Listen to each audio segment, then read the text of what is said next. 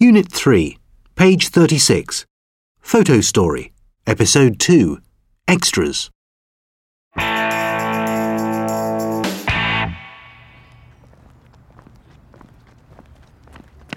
Guys, guys, guess what? They're going to make a film here.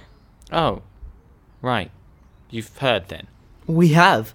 They're going to do some filming in the park for a new sci fi movie, and Megan's really excited.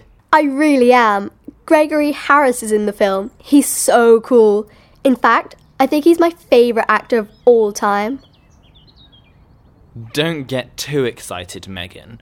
You're not going to meet him, or even see him, probably. Don't be so sure, Luke. The thing is, they want extras for the film. Extras? You know, the people who stand around and do things but don't say anything. Oh, come on, Megan. Everybody knows what extras are. Oh, sorry. Anyway, they're going to choose people to be extras today. One o'clock at the sports centre in town. I'm definitely going. Imagine me in a film with Gregory Harris. Ryan's going, and so am I. How about you, Luke? Okay, why not? One o'clock at the sports centre? Let's all meet there then.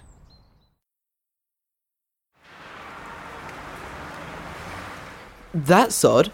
There's no one here. Have a look at this, guys. The time was 11 o'clock, not 1 o'clock. Oh no! I read it wrong. I saw 11 and thought it was 1. Oh, how could I be so stupid? Looks like you're not going to meet Gregory Harris after all, Megan. Oh, leave me alone, Luke.